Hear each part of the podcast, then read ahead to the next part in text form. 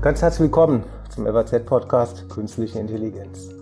In diesem Podcast sprechen wir mit ausgewählten Expertinnen und Experten aus der Wirtschaft und auch aus der Wissenschaft ganz konkret über Einsatzgebiete der künstlichen Intelligenz, die ökonomischen Effekte, aber auch über die Grenzen der Nutzung dieser neuen Technologien. Wir, das sind Peter Buchsmann und Holger Schmidt. Wir beschäftigen uns an der TU Darmstadt am Fachgebiet Wirtschaftsinformatik mit dem Einsatz künstlicher Intelligenz und deren Auswirkungen auf Wirtschaft und Arbeit. Unser Gast heute ist Bastian Nominacher. Er erlangte im Jahr 2010 einen Masterabschluss mit Auszeichnung an der TU München. Kein Jahr später gründete er zusammen mit Kollegen das Startup Celonis, das er heute noch als CEO führt. Nach mehreren Finanzierungsrunden wird Celonis in diesem Jahr als erstes deutsches Startup überhaupt mit einem Marktwert von mehr als 10 Milliarden Dollar bewertet. Wir freuen, dass Sie heute bei uns sind. Guten Tag, Herr Nominacher. Hallo, guten Tag. Ich freue mich sehr, dass ich äh, dabei sein darf. Ja, Herr Nominacher, Celonis beschäftigt sich mit dem Thema Process Mining. Nehmen Sie uns doch vielleicht mal so ein bisschen mit. Was ist denn das zum einen und warum ist das so attraktiv, etwa für Investoren oder offenbar auch für Ihre Kunden? Ja, Process Mining ist wirklich eine ganz spannende Technologie und zeigt eigentlich, wie ja, Grundlagenforschung im Bereich KI, ähm, ja, allgemeine Informatik ja, die Geschäftsprozesse komplett verändern kann. Sie können sich Process Mining vorstellen wie eine Art Röntgengerät, nur für die Prozesse in einem Unternehmen. Das heißt, damit wird sofort ersichtlich, wie Unternehmensprozesse ablaufen, wo zum Beispiel Schwachstellen auftreten, ineffizienten Dinge mehrfach bearbeiten werden oder wo es einfach Varianten gibt in dem Ist-Prozess, die vom definierten Soll-Prozess abweichen. Wichtig ist aber, dass die Technologie sich mittlerweile erheblich weiterentwickelt hat getrieben von der Nachfrage unserer Kunden, nachdem die jetzt sehen konnten, was in den Prozessen passiert, wo die Probleme auftreten, geht es mittlerweile auch sehr stark darum, mit unserem Execution Management System aktiv Lösungen vorzuschlagen, das heißt aus den Daten das abzuleiten, Empfehlungen zu geben und die dann auch direkt in den Systemen umzusetzen. Das heißt, Sie können sich das wirklich vorstellen, Process Mining eine Art Röntgengeräte auf Basis der Daten aus den IT-Systemen für die Prozesse und mit dem Execution Management System wie der Arzt, der dann auch die ja, Krankheiten erkennt, behandelt und den Patienten heilt. Können Sie uns ein paar Beispiele nennen, wo denn in den Unternehmen die größten Ineffizienzen zu finden sind? Also im Rechnungswesen, in den Produktionsprozessen, wo, wo lauern denn die Ineffizienzen? Ja, gerne. Das ist auch wirklich das Spannende, dass Sie äh, die Technologie so breit anwenden können in den verschiedensten Branchen und Anwendungsfällen. Ich bin selbst auch wieder überrascht, was die Kunden eigentlich für innovative Anwendungsfälle angehen. Aber es gibt natürlich einige Bereiche, ähm, wo das sehr, sehr stark angewendet wird. Ein sehr erfolgreicher Bereich ist beispielsweise alles im Bereich der Verwaltungsprozesse. Das sei einerseits beispielsweise im Einkauf, wo es häufig zu Mehrfachbearbeitung kommt, wo Verträge nicht richtig bedient werden, aber in den ganzen Accounting-Prozessen, wie sie Rechnungen bearbeiten, da läuft einfach gerade in großen Unternehmen ein sehr, sehr hohes Volumen drüber. Das heißt, da haben sie wirklich das, das klassische Backoffice, in dem das anzuwenden aber auch spannende Anwendungsfälle, gerade im Front Office mit den Kunden, wie sie damit interagieren. Ein sehr erfolgreicher Kunde von uns ist da beispielsweise Uber, der äh, Fahrservice. Die haben natürlich weltweit Millionen von Kunden und dann natürlich auch eine hohe Menge von Servicefällen, die zu analysieren und einfach sicherzustellen, dass die schnellstmöglich umgesetzt äh, und äh, beantwortet werden. Das sind jetzt zwei Anwendungsfälle, aber ich kann eigentlich gar nicht quasi alles vollständig mit aufzählen, weil es so viele spannende Beispiele gibt. Eins, das da toll ist, ist beispielsweise die Lufthansa im Bereich der Ground Operations. Das ist was, wo man eigentlich nicht direkt dran denkt, aber die haben einfach das angeschlossen an ihr System, das wirklich verwaltet wie so ein Flugzeug, wenn das reinkommt, wenn es den Boden berührt, wenn es zum Gate fährt, wenn dann äh, einerseits natürlich nachgetankt wird, die Koffer ausgeladen werden, die neuen Koffer rein, der entsprechende Crewwechsel stattfindet. Das sind ganz, ganz viele Schritte. Und da im Detail mit reinzugehen, das ist natürlich unglaublich eng getaktet. Jede Verzögerung, wenn es jetzt fünf Minuten länger dauert, das Flugzeug zu reinigen, führt dazu, dass man später abheben kann, dass das entsprechend unpünktlich ist. Und äh, das ist ein innovativer Anwendungsfall, wo man sieht, man geht in den neuen Bereich mit rein. Und wir haben jedes Monat Kunden, die es auf neue Bereiche mit anwenden und sich das mal anzuschauen. Und was da wirklich einfach spannend ist, auf die verschiedensten Kundenworkshops, Kundenkonferenzen zu gehen und einfach zu sehen, wie arbeiten damit. Das ist auch, was mir großen Spaß macht, weil man immer wieder eigentlich auf Dinge stößt, die man sich eigentlich gar nicht gedacht hätte, dass dort das angewendet werden kann. Von Ihnen stammt der Satz, unser adressierbarer Markt ist die gesamte Bürokratie und Ineffizienz in den Unternehmen weltweit, die wir beseitigen können. Das äh, ja, klingt nach einem großen Plan, weil Ineffizienzen gibt es äh, wahrscheinlich jede Menge. Wo sehen Sie denn Celonis in zehn Jahren? Ähm, wie, wie, entwickelt sich das denn weiter? Weil Ineffizienzen beseitigen, äh, das haben Sie ja schon ein bisschen angedeutet, da, da wird es ja nicht mehr bleiben, da geht es ja weiter. Ja, das, äh, da haben wir ganz viel vor bei Celonis und gerade auch bestärkt einfach zu der, durch den Enthusiasmus und die Erfolge, die unsere Kunden haben, treiben wir eigentlich ständig das voran und da sehen wir wirklich unsere Aufgabe, jeden Tag die Technik weiterzuentwickeln, damit wir noch mehr aus diesen Daten machen können. Das ist ja der, der große Schatz, eigentlich, den die Kunden zur Verfügung haben. Heute durch die Digitalisierung, jeder Geschäftsprozess läuft entsprechend über Systeme, es werden Daten aufgezeichnet und jetzt auch mit unseren Task Mining Funktionalitäten können Sie gar nicht strukturierte Prozesse analysieren. Wir haben da aber eine sehr mutige und äh, weitreichende Vision gerade mit unserem Execution Management System, ähm, das wirklich auszubauen, wie man noch besser wirklich einerseits Insights, das heißt Erkenntnisse aus den Geschäftsprozessen ziehen kann, direkt Vorschläge, man kann aber auch das dann direkt in den Geschäftsprozessen umsetzt.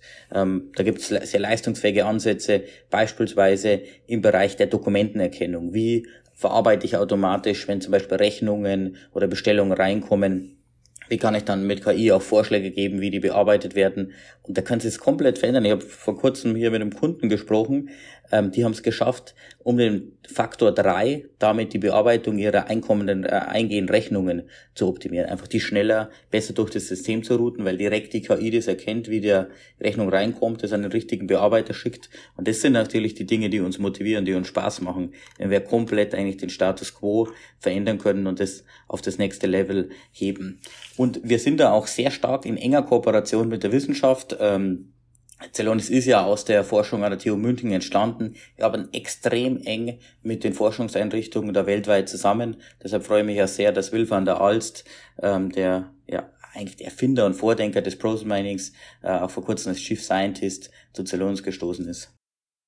Können Sie uns vielleicht noch ein bisschen erklären, welche Rolle spielt die künstliche Intelligenz denn genau ähm, in Ihrem Process Mining?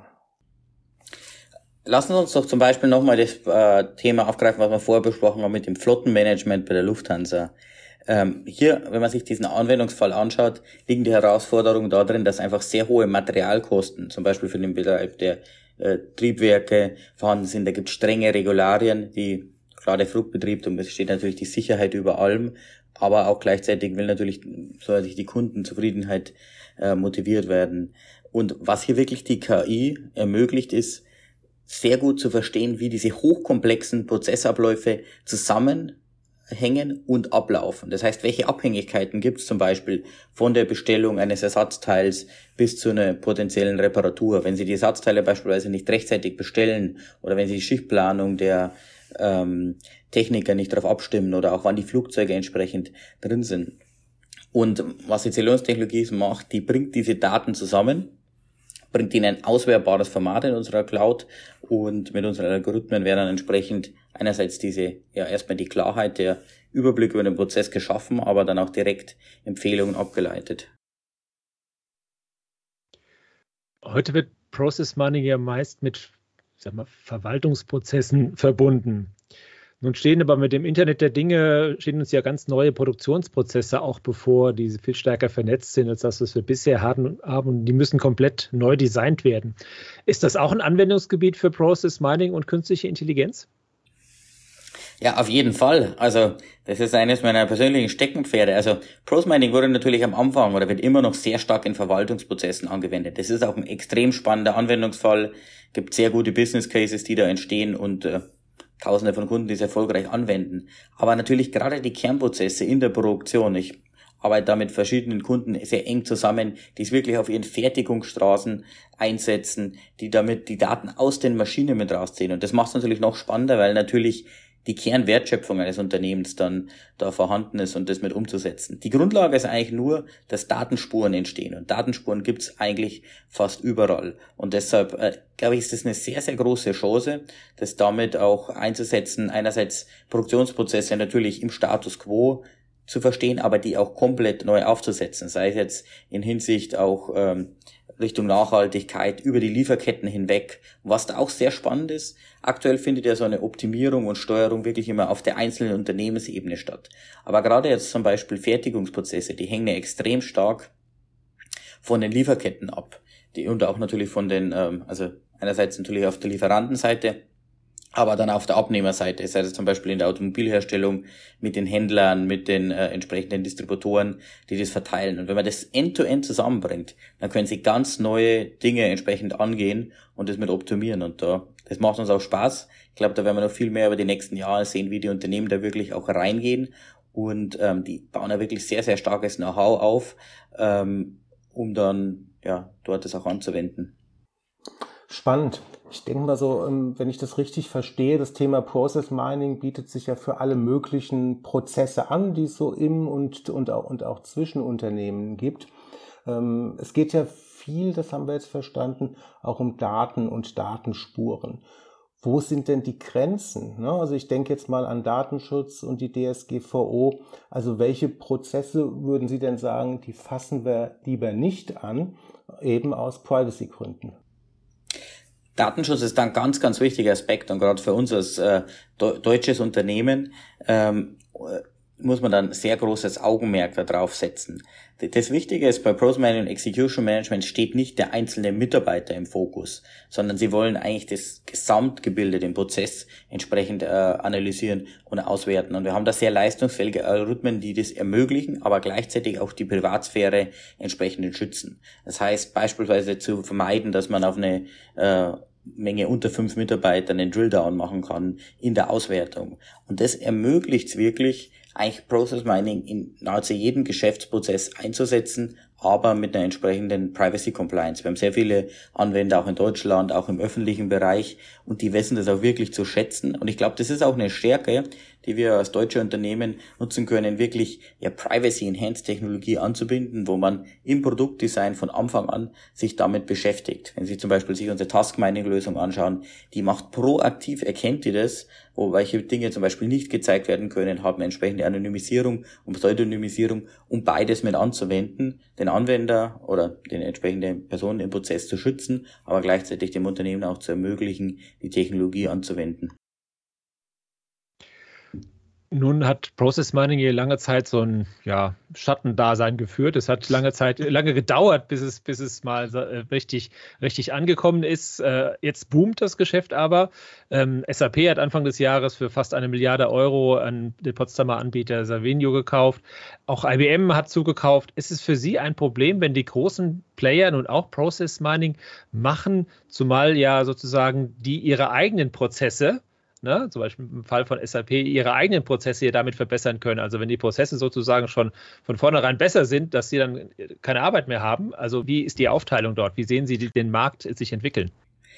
Genau, äh, äh, ich glaube, wenn Sie einen neuen Markt aufbauen, was wir hier machen, wirklich eine neue Kategorie von Software, ist es eigentlich die beste Bestätigung, wenn wirklich auch mehr Unternehmen in den ganzen Bereich eintreten und sich damit beschäftigen, weil die größte Herausforderung die wir haben, ist die Awareness. Viele Kunden, ähm, äh, Personen im Markt kennen unsere Technologie noch gar nicht. Insofern es ist wirklich eine Bestärkung, äh, dass da ähm, mehr und mehr Anbieter in den Markt mit reingehen und wir haben mehr als genug Arbeit.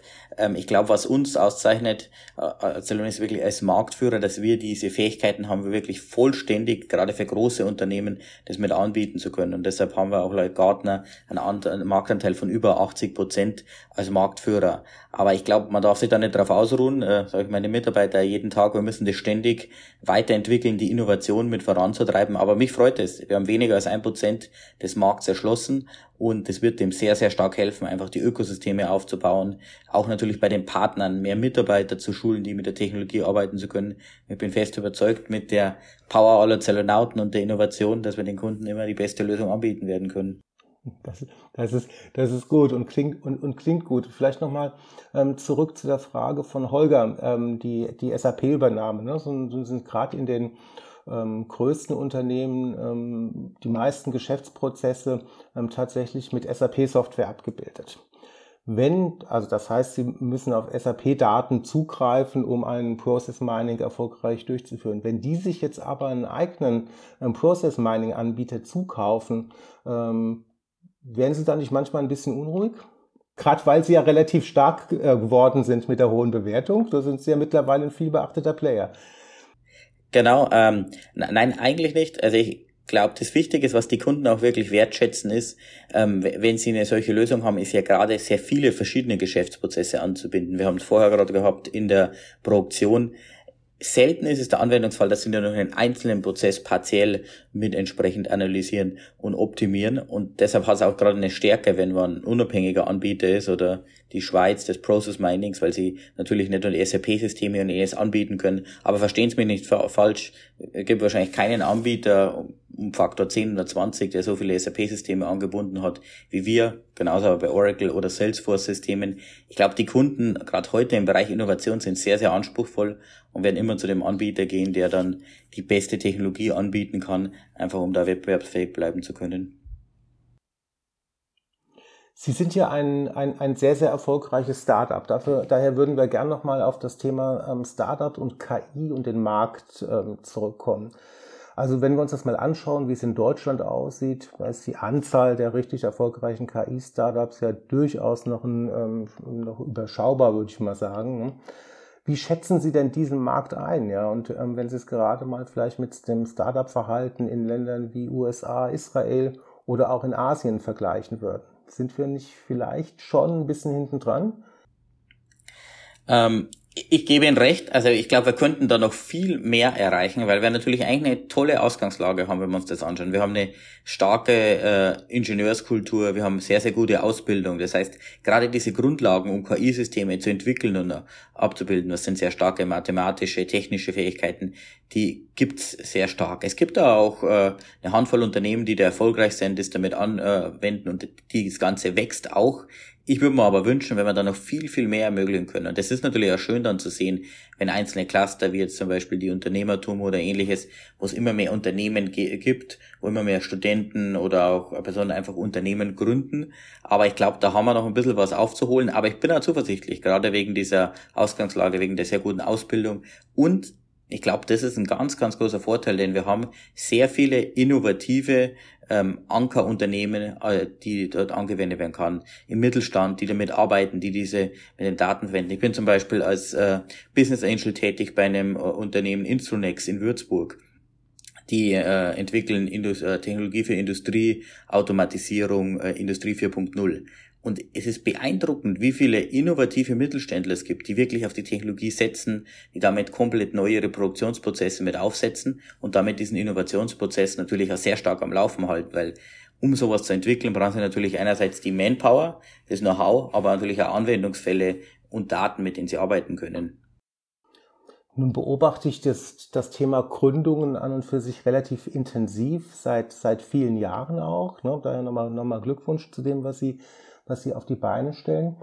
Ähm, aber was ich auch seit Jahren beobachte, ist, wenn Sie sich allein die Gründungsraten anschauen, ja, also wie viele ähm, Studentinnen und Studenten aus deutschen Hochschulen einerseits und aus amerikanischen Hochschulen andererseits denn ein solches Startup gründen, dann ist das Verhältnis hat sich nicht allzu stark geändert. Ne? Das heißt, Sie sind einer der relativ wenigen Gründungen, ähm, die wir, ähm, die wir dann haben.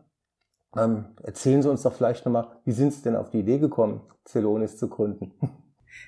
Wie, wie sind wir auf die Idee gekommen? Ja, gern. Und zwar, ähm, das Ganze äh, hat gestartet. Wir waren, äh, also die drei Gründer, Martin, Alex und ich, an der äh, TU München haben wir studiert und waren bei der studentischen Lebensberatung Academy Consult tätig. Und der Auslöser war eigentlich damals ein Projekt für den Bayerischen Rundfunk. Und äh, Dort hat äh, der CEO äh, eine Herausforderung mit seinem IT-Service-Prozess. Das heißt, wenn ein Passwort zurückgesetzt werden muss oder wenn ein Drucker nicht richtig funktioniert, hat einfach zu lange gedauert, mehr als fünf Tage. Das ist gerade natürlich im Rundfunkbereich, wo es klar, wenn man auf Sendung geht, muss man auch relativ schnell dann Probleme lösen können. Und wir sind da reingegangen mit klassischen Consulting-Methoden. Wir machen Interviews, Brown Paper Sessions, zeichnen das Ganze auf und wir haben sehr schnell festgestellt, wir waren alle sehr ambitioniert, damit kommen wir eigentlich wirklich weiter. Sie fragen zehn Leute, kriegen zwölf verschiedene Meinungen. Es dauert lange und dann haben sie nur ein statisches Bild. Da wir alle einen recht technischen Hintergrund hatten, waren es aber relativ schnell klar, alles, was da passiert, wird eigentlich in Datenbanken gespeichert. Und wir kannten die ersten Paper von Will van der Alst, das ist äh, Professor an der, damals an der TU Eindhoven, zum Thema Process Mining. Und das war eigentlich der Moment, wo wir gesehen haben, hey, hier gibt es einen Anwendungsfall und es gibt einen akademischen Ansatz. Und dann haben wir uns drei Monate bei mir in der Wohnung zusammengesetzt, Tag und Nacht entwickelt und die erste Version von Celonis umgesetzt. Und ich kann mich wie heute noch daran erinnern, wie begeistert dann äh, ja die Mitarbeiter des Kunden waren, des Bayerischen Rundfunks, als wir denen gezeigt haben, wie der Prozess abläuft, wie wir das verbessern können. Und wir haben es dann geschafft, das von fünf Tage auf unter einen Tag die Lösungszeit zu verbessern. Also von dem Prozess, der eine große Problemstellung ist, zu was das wirklich sehr gut funktioniert und wo alle stolz drauf sind. Und da war uns dann eigentlich klar, das ist eine Grundlagentechnologie, die kann man überall anwenden und dann ging's los. Dann haben wir angefangen, Celonis aufzubauen und haben über Empfehlungen die ersten weiteren Kunden bekommen, äh, große Anwender wie Siemens und dann Stück für Stück wirklich diese Technologie entwickelt. Aus der Forschung die verschiedenen Konzepte, aus dem Process Mining, ETL, Datenvisualisierung in Memory-Datenbanken äh, reingeholt und damit das Ganze mit aufgesetzt. Und äh, ja, äh, der Erfolg der Kunden hat uns dann einfach motiviert, das immer weiter mit aufzubauen. Wir ähm, diskutieren ja in Deutschland immer, dass es ähm, schwierig war und zum Teil dann noch ist, an Risikokapital zu kommen. Damit haben Sie ja offenbar jetzt kein Problem mehr. Das, ähm, die jüngste Finanzierungsrunde war ja sehr beachtlich. Aber sehen Sie das generell noch als Problem, dass gerade KI-Startups ähm, es hier schwerer haben, an Risikokapital zu kommen, als möglicherweise in USA wieder als, als Beispiel genannt. Ist das, ist das eine Wachstumsbremse gewesen für Sie? Hätten Sie viel schneller wachsen können, wenn, wenn Sie in Amerika gesessen hätten? Ähm, ja, es glaube ich, ein wichtiger Aspekt darüber zu sprechen. Ich glaube, da hat sich ja viel verändert.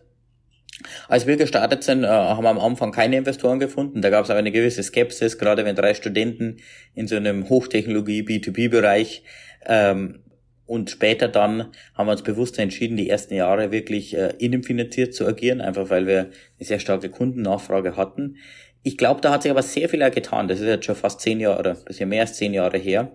Gerade in den Frühphasen, glaube ich, gibt es jetzt wirklich ein ähm, tolles ähm, Ökosystem, das da entstanden ist, da immer mehr auch lokale Fonds in Deutschland tätig sind, die ja wirklich eng mit den Universitäten zusammenarbeiten. Fonds wie Visionaries Club, äh, La Famiglia und ähnlichen, die da sehr eng, gerade auch im B2B und nicht nur KI, alles was im Bereich Informatik ist, da aktiv sind. Also ich glaube, das hat sich stark verbessert. Trotzdem ist es natürlich immer noch eine Herausforderung, weil die Investoren natürlich anspruchsvoll sind in den Frühphasen. Ich glaube, in den mittel- bis späteren Phasen, wenn es dann in Bereichen geht von 50 bis mehr, mehrere hundert Millionen, da sind wir in Deutschland äh, immer noch nicht so gut aufgestellt. Das ist auch institutionell bedingt, einfach dadurch, dass die Pensionskassen weniger ihre Mittel, die natürlich sehr große, über sehr große Vermögen verfügen, dort nicht anlegen können.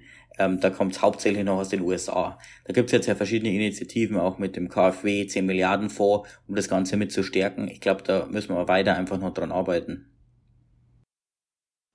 Sehen Sie das als Problem, dass ähm, fast alle großen Finanzierungsrunden aus dem Ausland kommen. Also die, die, Dimensionen, in denen Sie gerade gesprochen haben, also sagen wir über 100 Millionen, das kommt ja zu, zu 90, 95 Prozent äh, in der digitalen Welt heute sozusagen. Also die Investitionen in Deutschland kommen aus dem Ausland, vorwiegend aus den USA, bisschen aus, aus Asien. Sehen Sie das als Problem oder ist Ihnen das eigentlich total egal, weil Sie sagen, wir brauchen das Geld, um zu wachsen und dann ist uns die Geldgeber, äh, sofern sie, sage ich mal, gewisse Kriterien erfüllen, also völlig egal, wo sie herkommen?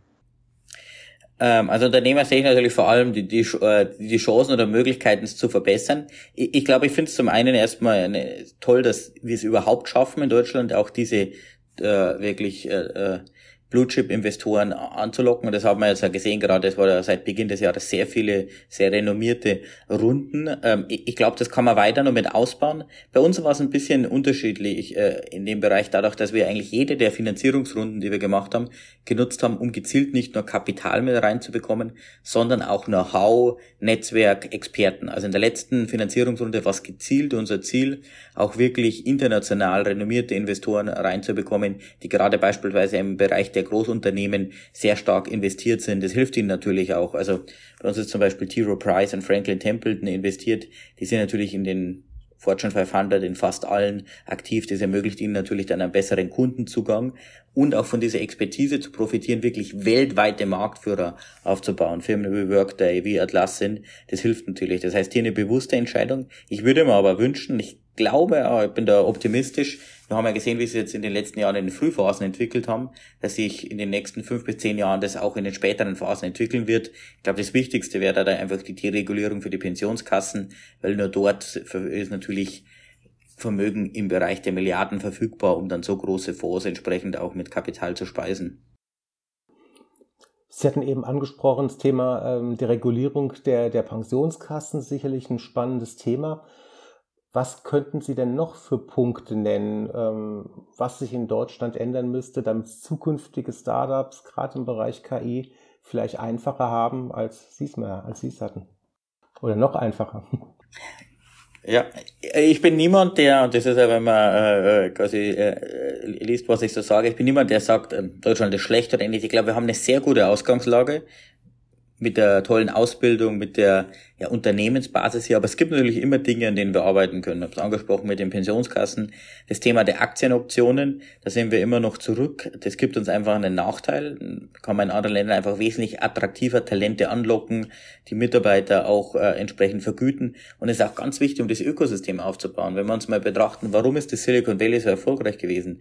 Auch deshalb, weil die Mitarbeiter gelernt haben und dann natürlich auch Kapital geschaffen wurde, um dann in neue Unternehmen das mit aufzubauen. Das macht mich ja zum Beispiel stolz, wenn Celonis-Mitarbeiter dann, zwar schade, wenn die Celonis verlassen, ein eigenes Unternehmen aufbauen, sie sich da einen Kapitalstock aufgebaut haben. Das heißt, das ist ein Themenbereich.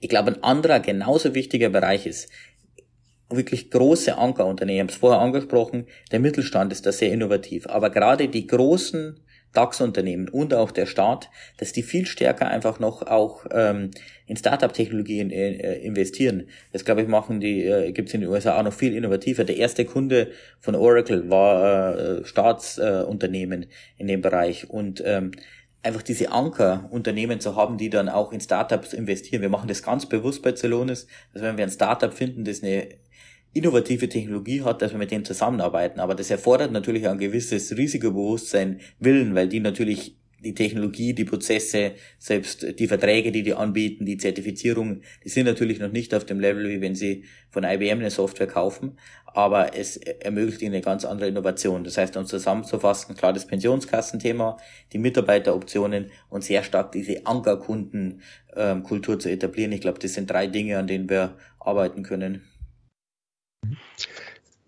Sie hatten schon äh, Will van der Alst angesprochen, den Sie jetzt als Chief Scientist ähm, engagiert haben. Der ist, hat einen Lehrstuhl an der, äh, in Aachen, ist ja quasi der, der Gottfaser des, des Process Mining.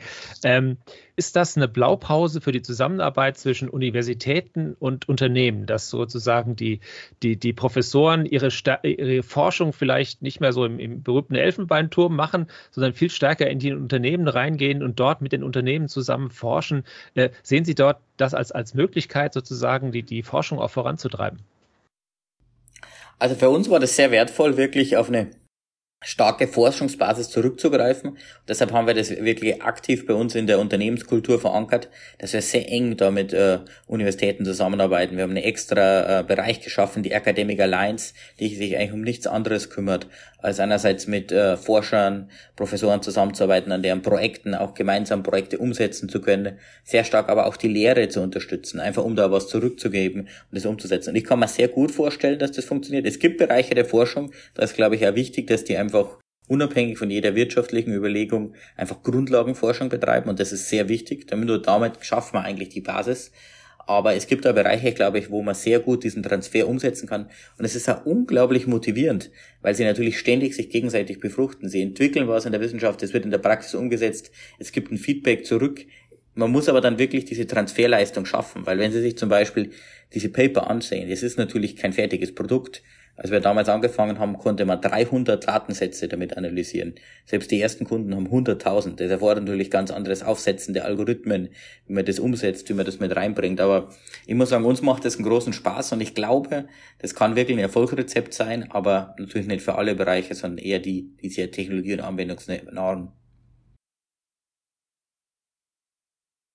Bleiben wir nochmal mit einer Frage vielleicht bei dem, bei dem Thema Hochschulen, so wie wir es eben besprochen hatten mit der Kooperation. Wir sprachen ja auch über das Thema Startups. Und wir sprachen auch, dass wir vielleicht ähm, in Sachen Gründungen nicht ganz auf dem Level ähm, von USA, Israel sind. Was könnten die Hochschulen denn Ihrer Meinung nach noch besser machen, ähm, um das Thema Startups noch besser zu treiben? Ich meine, es passiert ja viel an einigen Unis, aber mit, mit Stanford und Co. sind wir immer noch nicht auf Augenhöhe oder MIT. ja, äh, ich glaube, da, da, da passiert schon einiges. Äh, was kann man da machen? Also, glaube ich, ist eines einfach, den Studenten dieses unternehmerische Know-how an die Hand zu geben. Da gibt es ja tolle Initiativen, wie zum Beispiel die Makers of Tomorrow, die jetzt die Angela Merkel angestoßen hat.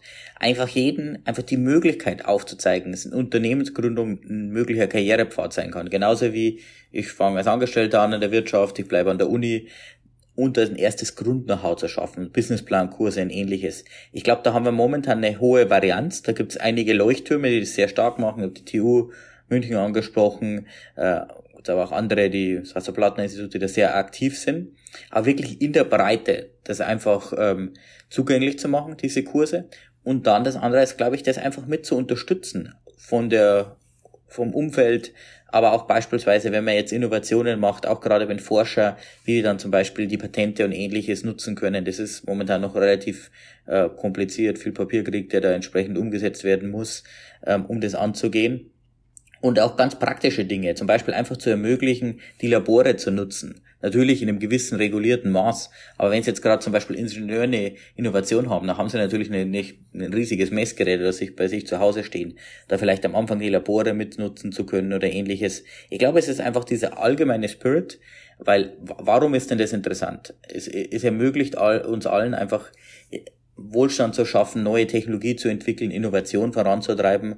Und das ist ja eigentlich das Ziel von der Universität, wirklich ja Wissen zu schaffen, eine Ausbildung zu ermöglichen. Und ich glaube, das sind die Themenbereiche, die wir da angehen können. Ja, herzlichen Dank. Ähm, das war Bastian Dominacher, CEO, Mitgründer von Celonis, einem der ja, wenigen digitalen Weltmarktführer aus Deutschland. Herzlichen Dank, dass Sie uns erklärt haben, wie wir, Sie das gemacht haben und äh, wo die Reise künftig hingeht. Sehr spannend. Äh, Peter Buchsmann und ich, wir melden uns wieder Anfang Oktober mit einem spannenden Gast aus dem Bereich der künstlichen Intelligenz.